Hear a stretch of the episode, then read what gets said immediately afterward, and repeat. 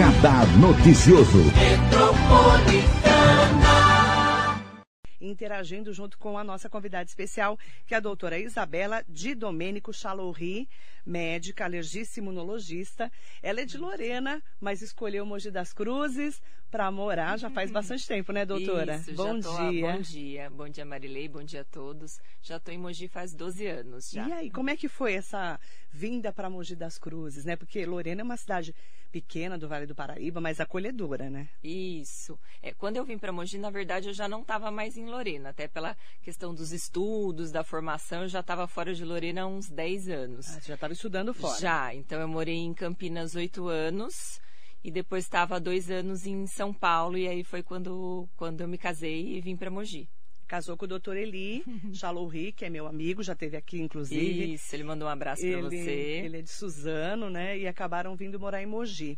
E você, doutora, você fez medicina, uhum. depois você foi fazer pediatria? Isso, fiz dois anos de pediatria e depois a especialização em alergia e imunologia a alergia e imunologia requer dois anos de especialidade clínica, que a gente fala, né? Ou em pediatria ou a clínica médica. Então, eu fiz dois anos de pediatria antes de fazer alergia. E ela chegou a trabalhar no Procriança aqui em Mogi. Isso, trabalhei na prefeitura de Mogi cinco anos. Foi um tempo também bacana para você conhecer melhor foi, Mogi, né? Foi, é que depois assim não, não se encaixou mais para mim, pela correria, é. plantão, dia a dia, mas eu gostava bastante. Aí a doutora foi ser mãe, né? É, é. E alergista e imunologista. Isso. A alergista, a gente sabe que vem de alergia. Isso. E imunologista vem do, do quê? Do sistema imunológico? Isso, do sistema imune é, boa parte, assim, a especialidade é unida, mas boa parte das alergias envolvem um mecanismo imunológico, né? Então, é, acaba a gente estudando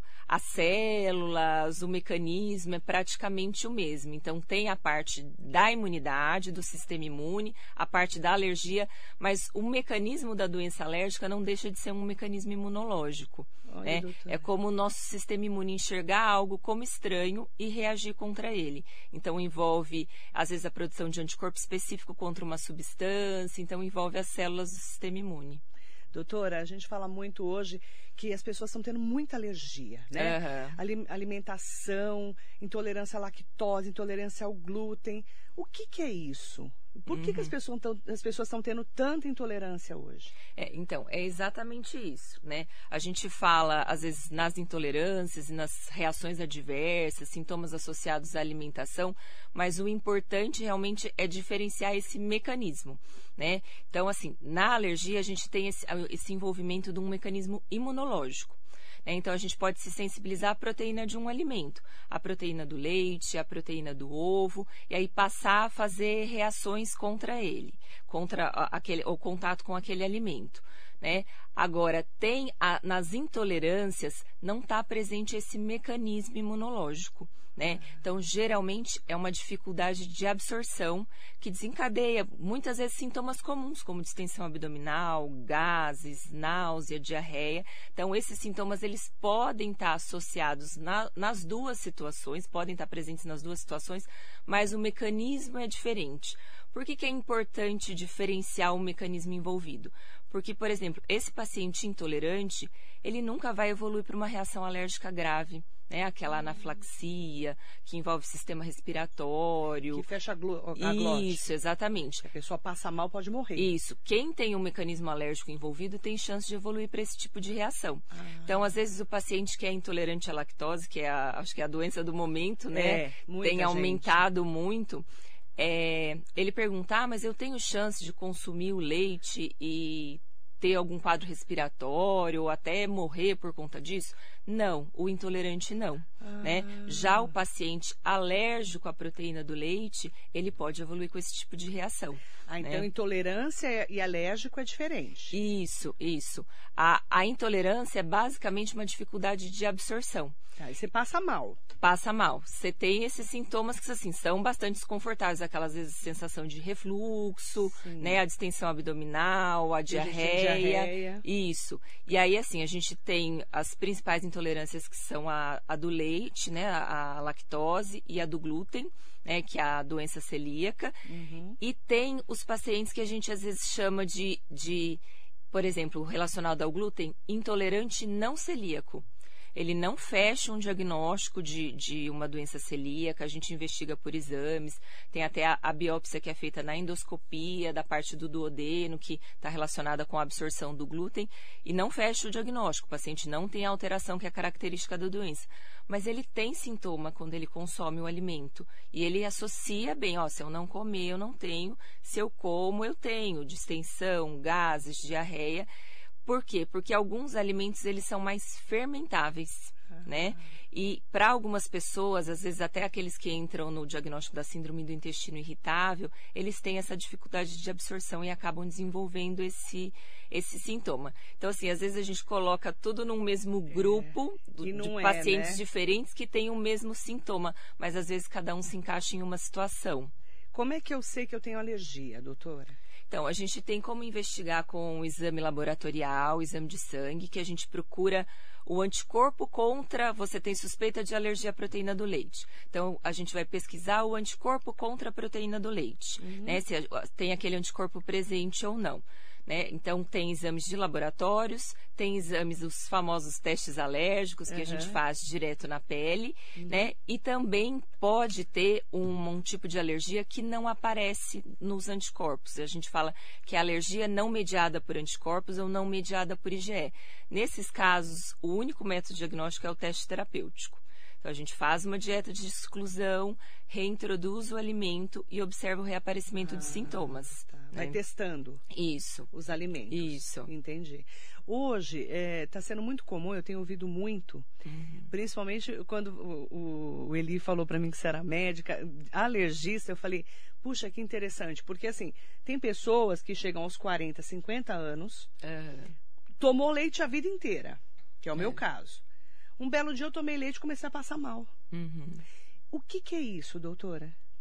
É, então, a, a, gente pode, ao longo da vida, desenvolver a intolerância, né?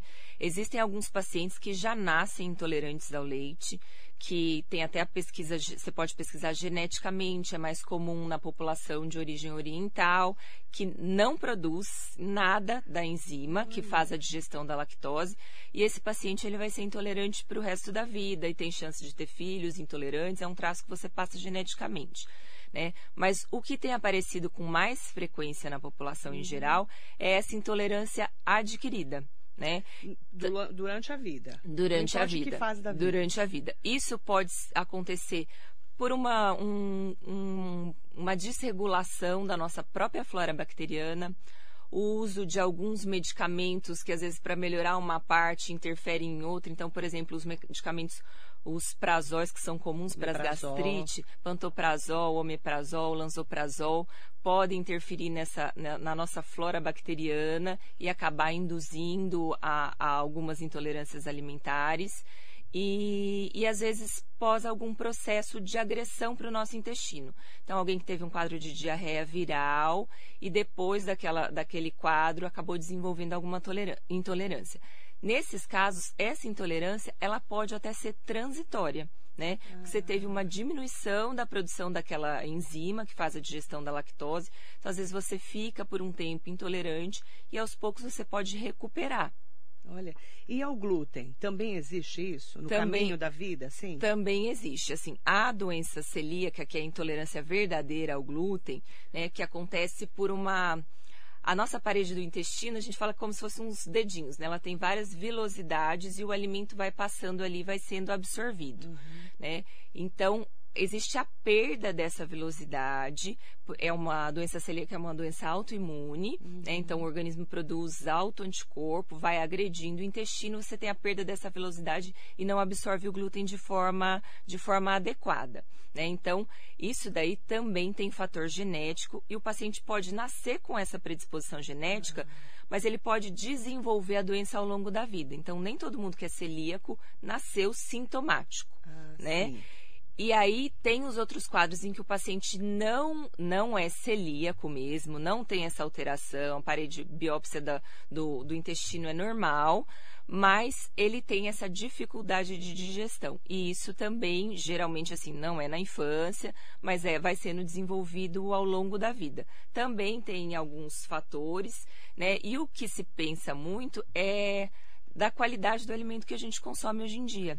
Né? Ah. Então, assim, isso se a gente conversar com os nossos pais, com os nossos avós, no passado não se via isso com tanta frequência. Verdade. Né? Então, o, o consumo do alimento industrializado, ultraprocessado, tem feito com que a gente tenha desenvolvido essas doenças. Está sendo mais comum nos consultórios é, hoje, não é, é, isso? É uma queixa bem comum. É, e tem também as pessoas que são alérgicas, por exemplo, a camarão e frutos do mar. Que Sim. Aí trava, pode até morrer, sim, não é isso, doutora? Sim, exatamente. Como é que é essa alergia?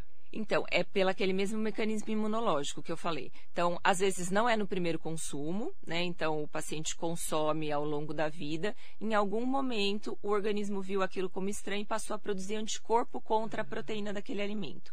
Então, dali em diante, quando ele passar a consumir novamente, ele vai desenvolver sintoma. Né? Esses sintomas podem aparecer, às vezes, em minutos após o consumo, né? E às vezes até duas horas após. Pode começar, às vezes, com formação de placa vermelha, coceira no corpo, ou sensação de formigamento na língua, começa com um inchaço nos lábios e pode, os frutos do mar, com frequência, podem evoluir para reações graves. Né? Então, e assim, a gente sempre fala bastante isso no consultório, porque tem paciente que fala, ah, não, mas eu tomo um antialérgico e como? Né? Ah, eu tô acostumado. Então, assim, é, quem tem alergia alimentar, já investigou e tem esse diagnóstico, não pode consumir o alimento. Né? É diferente da intolerância. A intolerância, a gente desenvolve sintoma de acordo com a quantidade do que a gente consome. Sim. Então, se eu sou intolerante à lactose, eu consumo um alimento que tenha pouco, pouca lactose ou uma é, pequena quantidade daquele alimento, eu tenho pouco sintoma. Se eu consumir mais, eu tenho mais sintoma. Na alergia alimentar, a gente não pode ter contato porque não dá para a gente prever se vai ser sempre uma reação leve se ou se vai ser algum... grave ou não. Isso, ou se em algum momento você pode evoluir com uma reação grave. Então a orientação é não consumir. Não consumir, não consumir.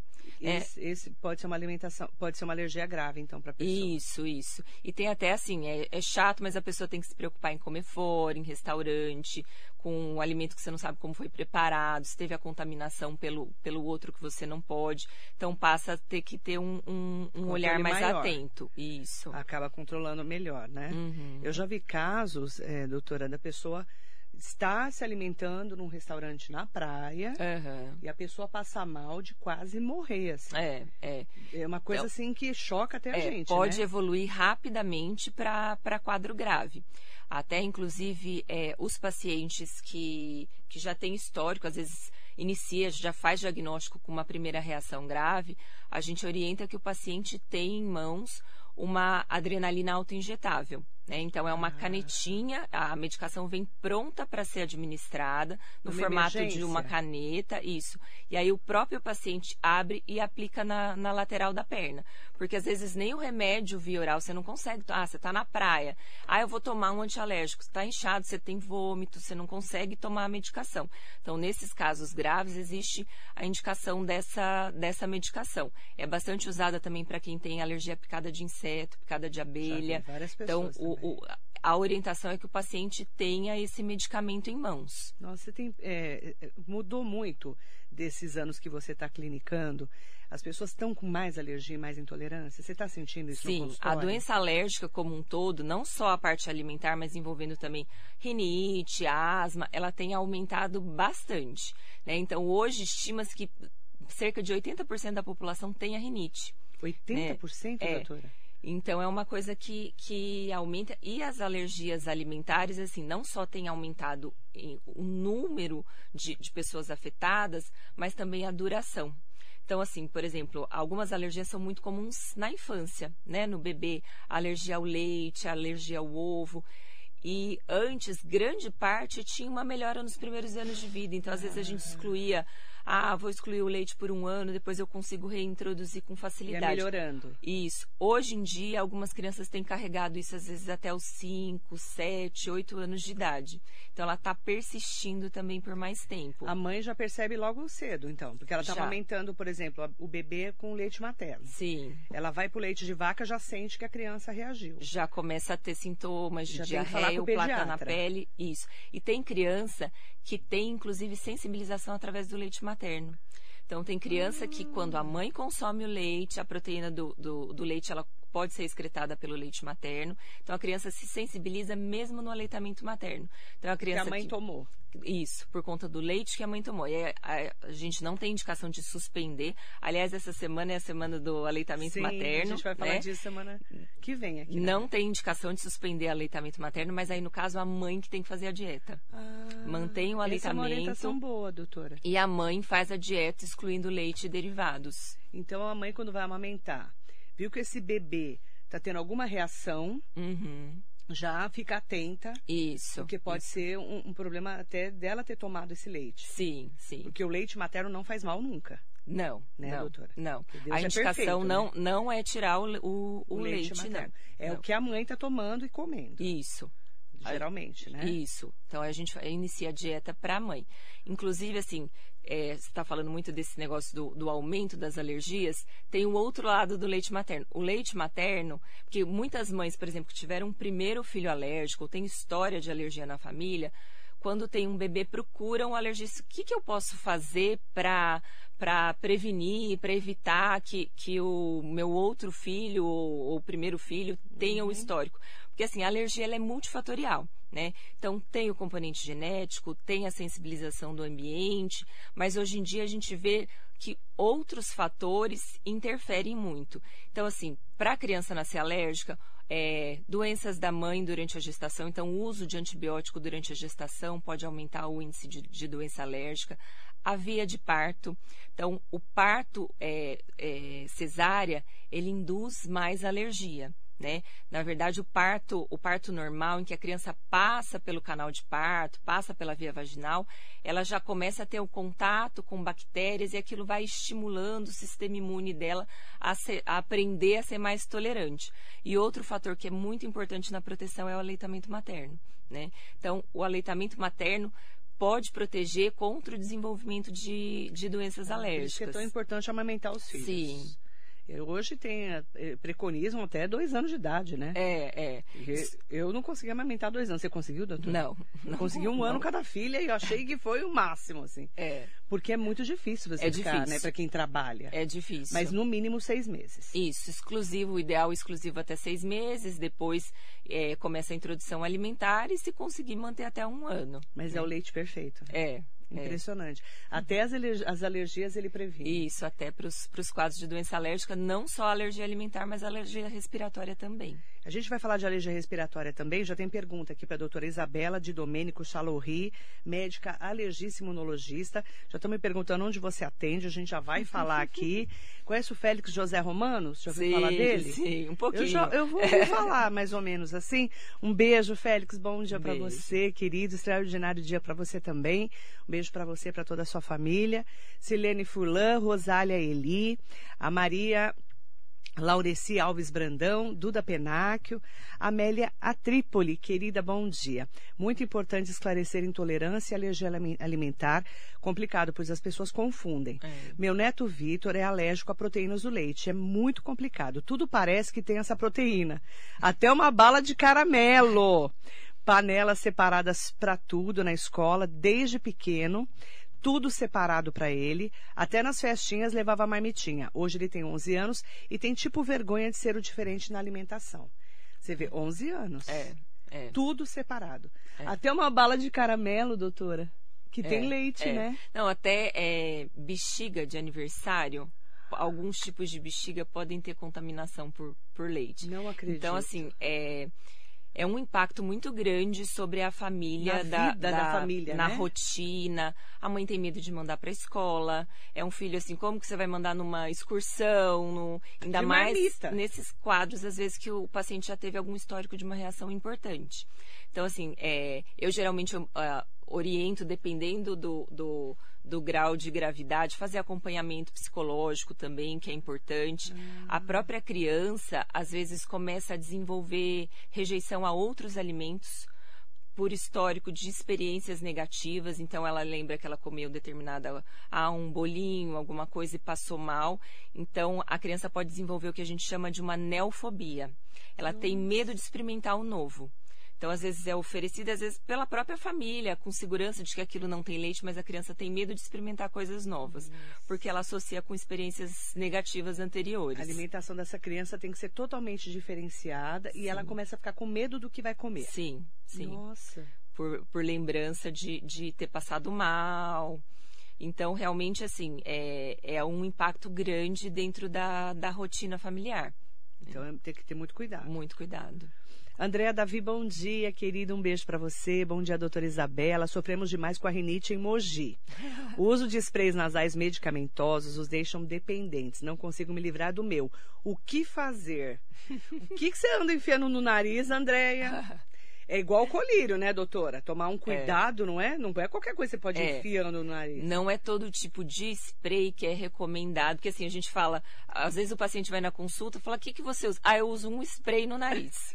Só que assim, É igual colírio, né? Spray tem, tem um só monte. que é soro fisiológico, tem com medicação, sem medicação, né? Sem princípio ativo. Mas não pode ficar usando é, isso. É, não é todo tipo de spray que a gente pode orientar para um uso contínuo. Aqueles mais antigos, né, que a gente não pode falar nome comercial, hum. para não comprometer, que tem eu o vasoconstritor, é, que é aquele que o paciente fala, não, eu acordo de hora em hora porque eu preciso colocar, colocar aquilo Nossa. no nariz, senão eu não durmo. Meu então, Deus. assim, esses... Deve ser o da Andréia. É, esses que têm o vasoconstritor, a gente não recomenda para uso na, na, rinite. O medicamento tem sua função, é usado em, em pós-operatório, em alguns casos específicos, mas não é um medicamento para tratamento da rinite tá? Existem outros sprays que são os sprays que têm o corticoide nasal.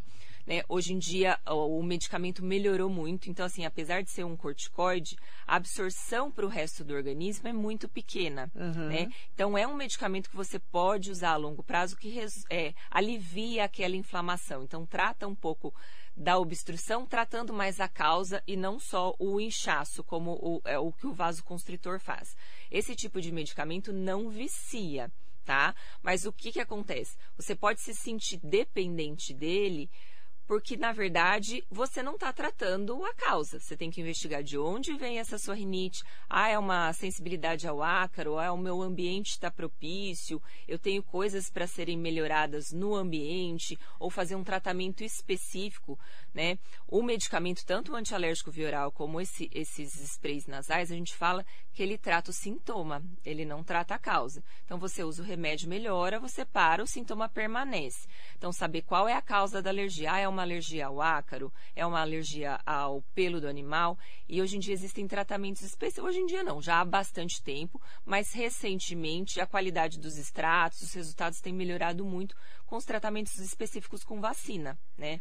A vacina para o ácaro, a vacina para o pelo de animal. Então, realmente você está tratando a sua sensibilidade e não só aliviando o sintoma. Você falou é, da rinite, né? Porque quando a gente fala em rinite, às vezes não é só rinite, às vezes tem sinusite no meio, uhum. né, doutora? E tem várias causas.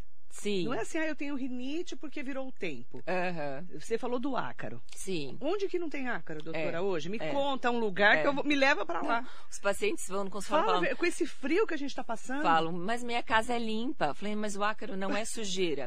é um microorganismo, a gente não enxerga ele a olho nu. Não, né? porque parece que está falando, você não limpou tua é, casa, é, né? Exatamente. E não é isso, né, doutor? O ácaro está em todo lugar. Em todo. É um microorganismo que convive com a gente. Ele se alimenta da descamação da nossa pele. É. Então, assim, ele está presente ali com a gente. Só que você não vê. É, exatamente. E, e como é que eu faço para ajudar, por exemplo, a Andrea e quem está ouvindo a gente, a ajudar um pouco nessa rinite? Uhum. Porque a gente fala muito em pó, em ácaro, em pelo de animal que você falou. É. Então, assim, além da parte de passar em consulta, investigar o tratamento com medicação, por exemplo, o ácaro caindo numa superfície lisa, num piso frio, você passa num pano retira com facilidade. Certo. O problema é que ele penetra na fibra de tecido, no papel antigo. Então, o máximo que puder evitar carpete, cortina, tapete, na limpeza diária de casa, evitar o uso da vassoura, usar mais o pano úmido. Se a gente pensar que o ácaro é um microorganismo, é uma partícula muito leve, quando você varre, você está só jogando aquela partícula para cima e depois ela deposita novamente. Então, aspirador de pó é bom? Para retirar o ácaro eficaz, o passapano, o aspirador de pó, que tem um tipo de filtro para micropartículas, que é o filtro EPA, H-E-P-A. H-E-P-A. Né? Isso. Porque o aspirador, é, ele Tem um lado que ele puxa e tem um outro Sai. lado que ele solta o ar. Né? Se o filtro não for para micropartícula, o ácaro é liberado pelo outro não lado. Não nada. Né? Então tem que ser com, com esse tipo de filtro EPA, que é o filtro específico para reter esse tipo de partícula. Mas tem aquele hoje que o povo. Eu não uso porque eu não limpo a casa, tá? É. Doutora? Não conta para ninguém, né? Eu também mas não. Você também não limpa a casa, glória a Deus, mas é. amém, né? Mas assim, tem aquele que o pessoal é, passa, que ele vai molhando. Como é que chama aquilo? Hein, ô? Você também não limpa a casa? Ricari não é dona de casa. Que, que aspira e, e não tem filtro, é um Isso. filtro de água. Isso ajuda? Ajuda, ajuda bastante. Que me falaram que é contra Ajuda ácaro, bastante, é verdade, sim. eu comprei por causa disso. A, a capacidade de, de, de, aspiração dele é grande tá. e ele retém bastante as micropartículas. Porque o povo está usando isso por causa do ácaro. Exatamente, exatamente. Então isso é bom. É. Uma coisa simples também é o uso da capa antialérgica para o colchão e para o travesseiro. Né? Hum, Ai, então, aqui... vem ela com colchão e travesseiro. Quantas vezes por semana eu tenho que trocar o meu, colchão, o meu travesseiro, a o fronha e o lençol? Na verdade, assim, se você tiver a, a capa, porque o, o, lençol e a cobertura do colchão, elas, elas, o ácaro consegue penetrar ali. Né? Então, assim, por mais que troque o lençol, o ácaro pode, pode penetrar na espuma do colchão. Tá. Então, o, o ideal, assim, pelo menos uma vez na semana, trocar. Mas se tiver a capa, a capa é um tecido impermeável que você consegue até passar um pano úmido, assim, bem torcido, ou um paninho com álcool, sob a capa para higienizar. Aí troca o lençol uma vez por semana só, tá. de vez em quando lava a capa, de 15 a 20 dias, mas consegue higienizar a capa no dia a dia. O ideal, então, é a capa para o colchão e para o travesseiro. E para o travesseiro. Para ajudar um pouco a combater esse é, ácaro. É, porque essa, a, a, capa é um tecido impermeável e aí o ácaro não vai entrar no colchão. Tá. Porque mesmo esses colchões antialérgicos, ao longo do tempo, ele vai sendo infiltrado pelo sim, ácaro. Sim. Porque vai passando, não tem jeito. É. E, e os cobertores? O cobertor também, assim, o mais interessante é o cobertor que não seja de pelo e que seja lavável com, com facilidade. Né? Então, a trama que não tem pelo é mais difícil para o ácaro se fixar ali e é algo que você lava com, com mais facilidade. Né? Então, são cuidados do dia a dia que a gente tem que ter. É. E para quem tem animal é redobrado. Sim, o cuidado redobrado. De preferência, manter o animal numa área de piso frio, que você consiga passar pano, limpar ou às vezes lavar com facilidade. E o animal que dorme com então... a gente na então. cama, doutora? Você já ouviu falar nisso, doutora? Já. O cachorro e o gato que dormem com a gente? Já. Assim, o, o cachorro, ele contamina menos o ambiente em que ele vive, né? Então, o cuidado é mais com o cachorro mesmo. Então, higienizar, lavar com frequência a caminha do cachorro ou, ou o tapetinho que ele dorme dá o banho de preferência semanal e tem alguns tipos de produto que são usados na pele do cachorro para ele ter menos descamação, porque não é só o pelo, é uma descamação, uma espécie de uma caspinha do animal, né?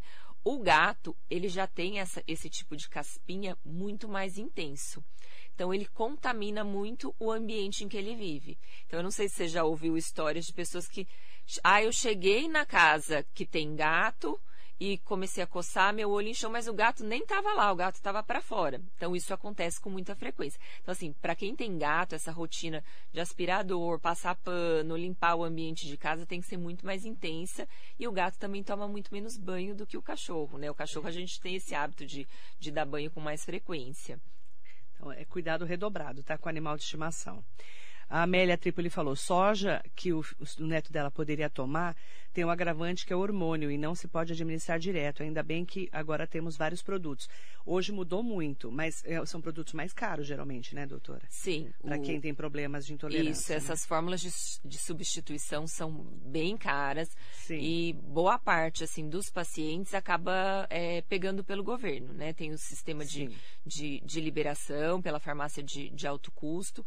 Porque realmente, assim, para um bebê que está naquela fase só do leite, o custo, sim, semanal chega a, a de 1.500 a 2.000 reais. É muito caro. Então, é muito caro. Aí você precisa até procurar ajuda do sim. governo, né? No caso, Secretaria de Estado da saúde que tem a farmácia de alto custo. Isso.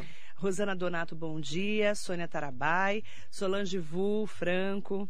Bom dia, Marilei. Bom dia para a doutora. Dia. Pauta muito importante, realmente relevante para a saúde pública. Fui uma criança com graves problemas de alergia respiratória.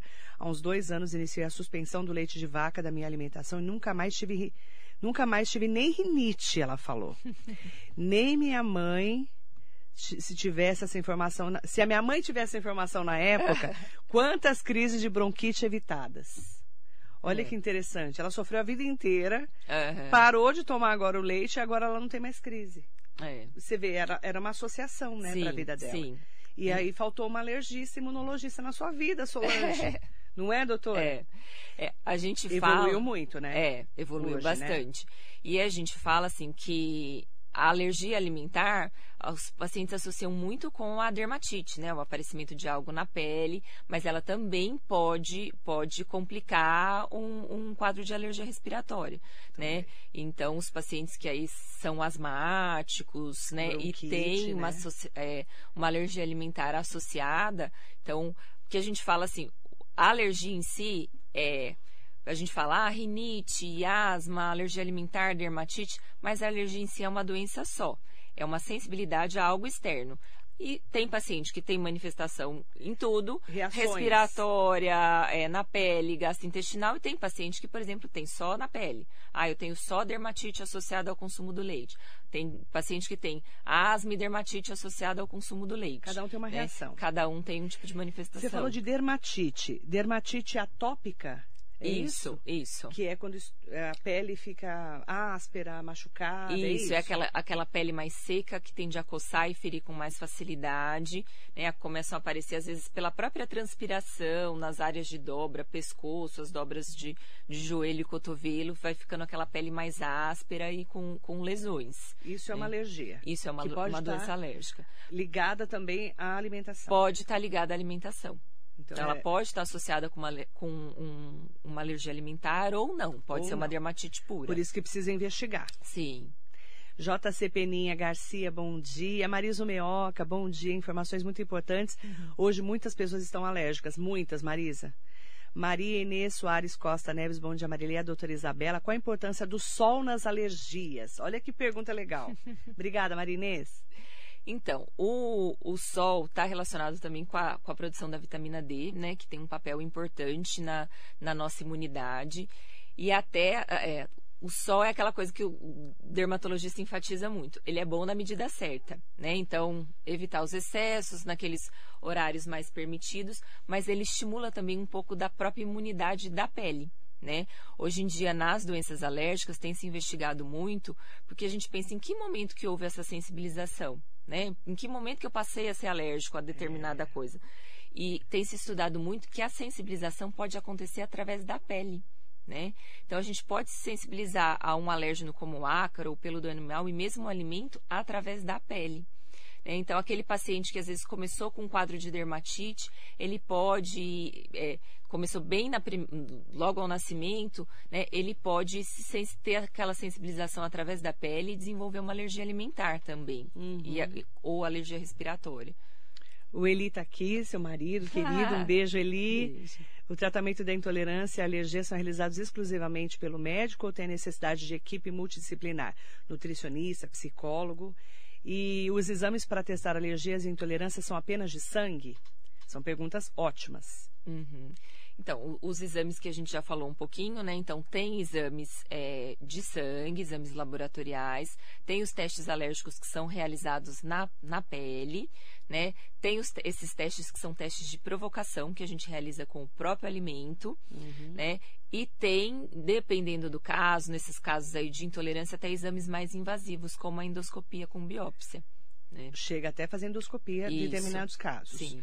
E a gente fala é, dessa equipe multidisciplinar. Muitas vezes, é, é, por exemplo, uma criança é, ou uma pessoa que ficou a vida inteira passando por isso, por essa alergia uhum. é, ou intolerância, é, aí ela pode precisar de nutricionista, até psicólogo? Sim, sim. Para acompanhar? O psicólogo é muito importante pela aquela, aquele primeiro momento, às vezes, de você se adaptar, aceitar a doença e, e, e, entender qual vai ser a sua nova realidade, lidar um pouco com o medo da, da, da, reação alérgica e às vezes até com medo da morte, que muitos pacientes acabam ficando com, com, com essa preocupação. Tem que se preocupar, mas não de forma excessiva, né? E, e, o nutricionista também é fundamental, né? Porque quando isso se inicia na infância, a criança pode ter um prejuízo nutricional ainda mais se for uma alergia a múltiplos alimentos que alguns pacientes têm, né? Não uhum. só, às vezes tem ovo, leite, soja, você começa a ter que restringir muita coisa. Então tem que fazer as, a, o acompanhamento adequado e as substituições de forma adequada.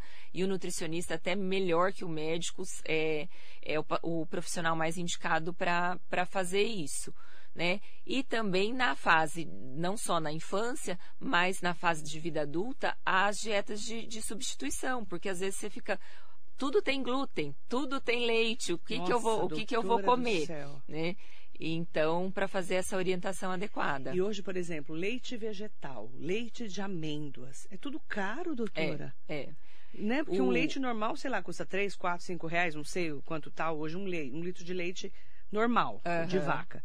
Você vai comprar um leite de amêndoa, é 20 reais. É. É muito caro. É uma coisa é assustadora, né? Os alimentos sem glúten também são bem mais muito caros. Mais caros. Muito mais caros. Você e... vê como você tem que ter todo.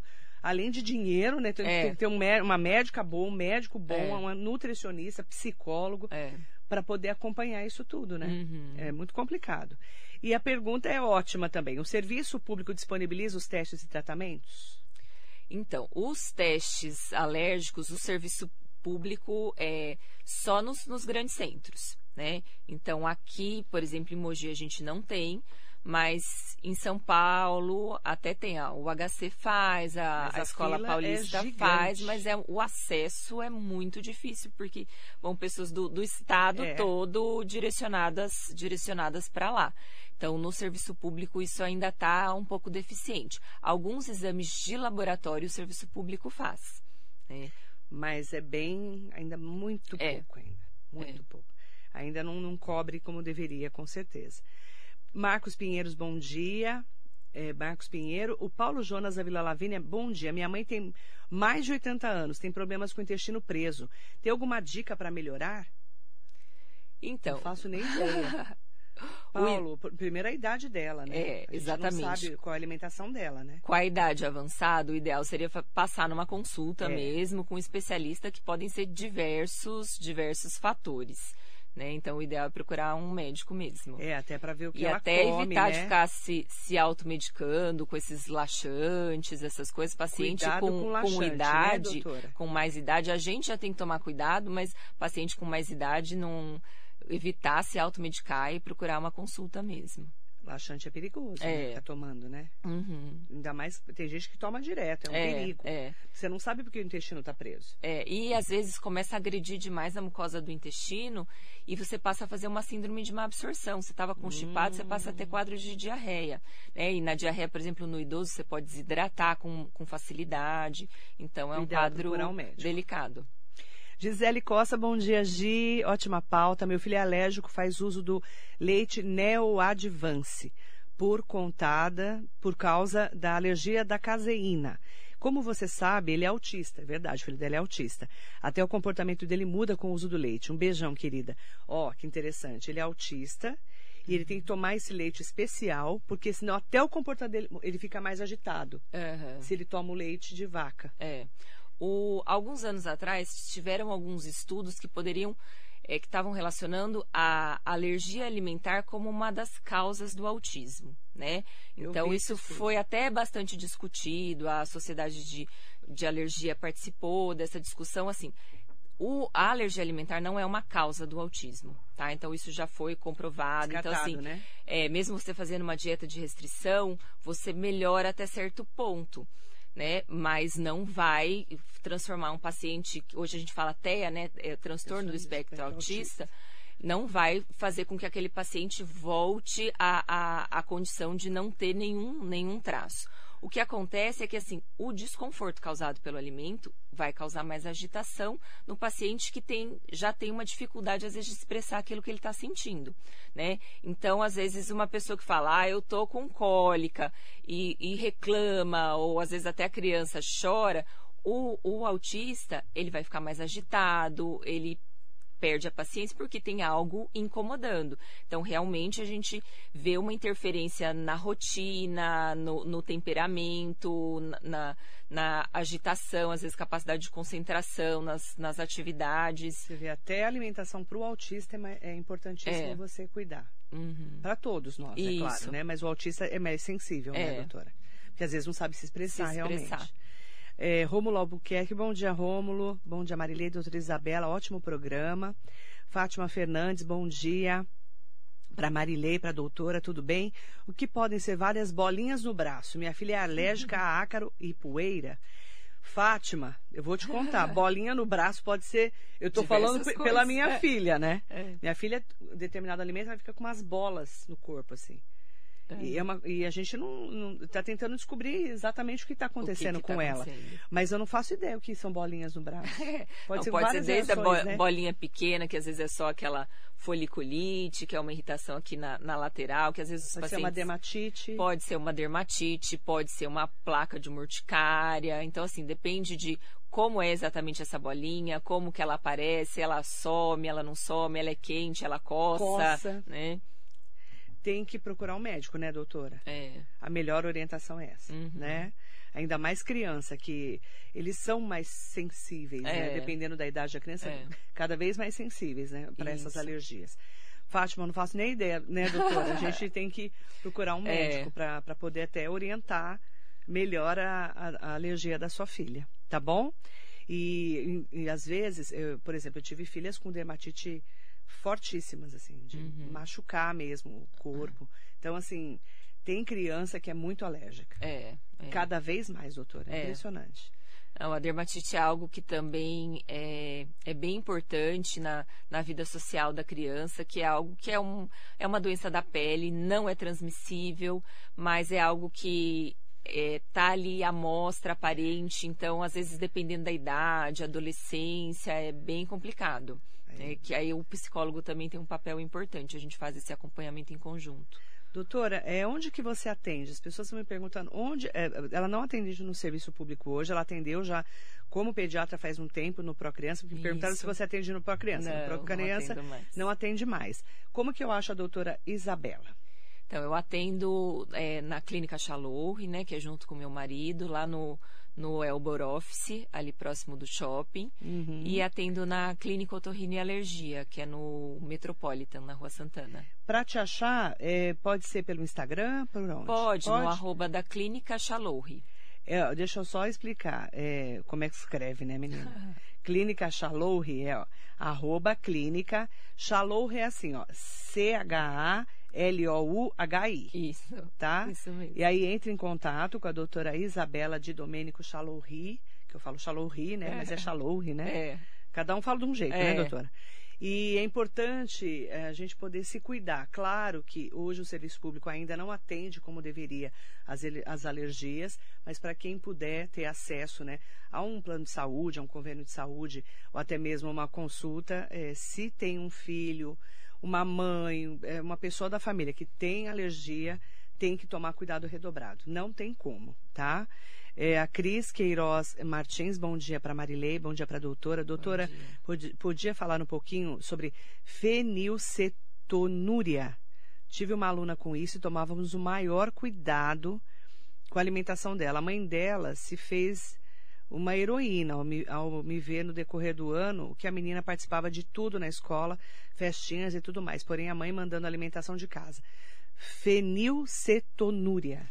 Isso. A fenilcetonúria, apesar de ter a indicação de uma restrição alimentar, ela não é uma doença alérgica, tá? Não. Ela é uma doença do metabolismo, né? É um, dificuldade do metabolismo da, dessa enzima, né? uhum. né? E é inclusive uma das doenças que a gente faz diagnóstico no teste do pezinho né? Ah, então, naquela isso, né? na, na triagem neonatal.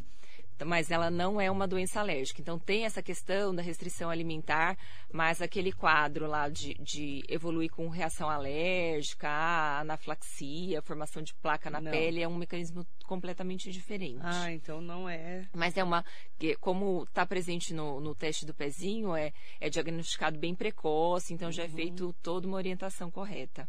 Bacana. Agradecer muito a doutora Isabela. Obrigada, é um prazer, viu? Te receber. Obrigada, Obrigada, pelas orientações. E até é importante a gente poder falar um pouco mais né, sobre alimentação num mundo que a gente tem visto cada vez mais as pessoas terem esse tipo é, de alergia, uhum. de intolerância, né, doutora? É. Obrigada, viu? Obrigada a você, obrigada pela oportunidade também de, de divulgar mais a doença alérgica, que por mais que a informação esteja aí, as pessoas às vezes desconhecem ou ainda confundem bastante. É verdade. Obrigada, doutora. Obrigada a você. Doutora Isabela de Domênico Chaloury, ela atende ali na clínica Chaloury, que fica ali na Avenida Narciso de Guimarães, 1145, na sala 109, tá? E tem os telefones também, 45667261, 45667261 e é, os contatos a gente está colocando lá nas minhas redes sociais, tá bom? Obrigada, doutora. Obrigada. Muito bom dia para você. Ótimo dia.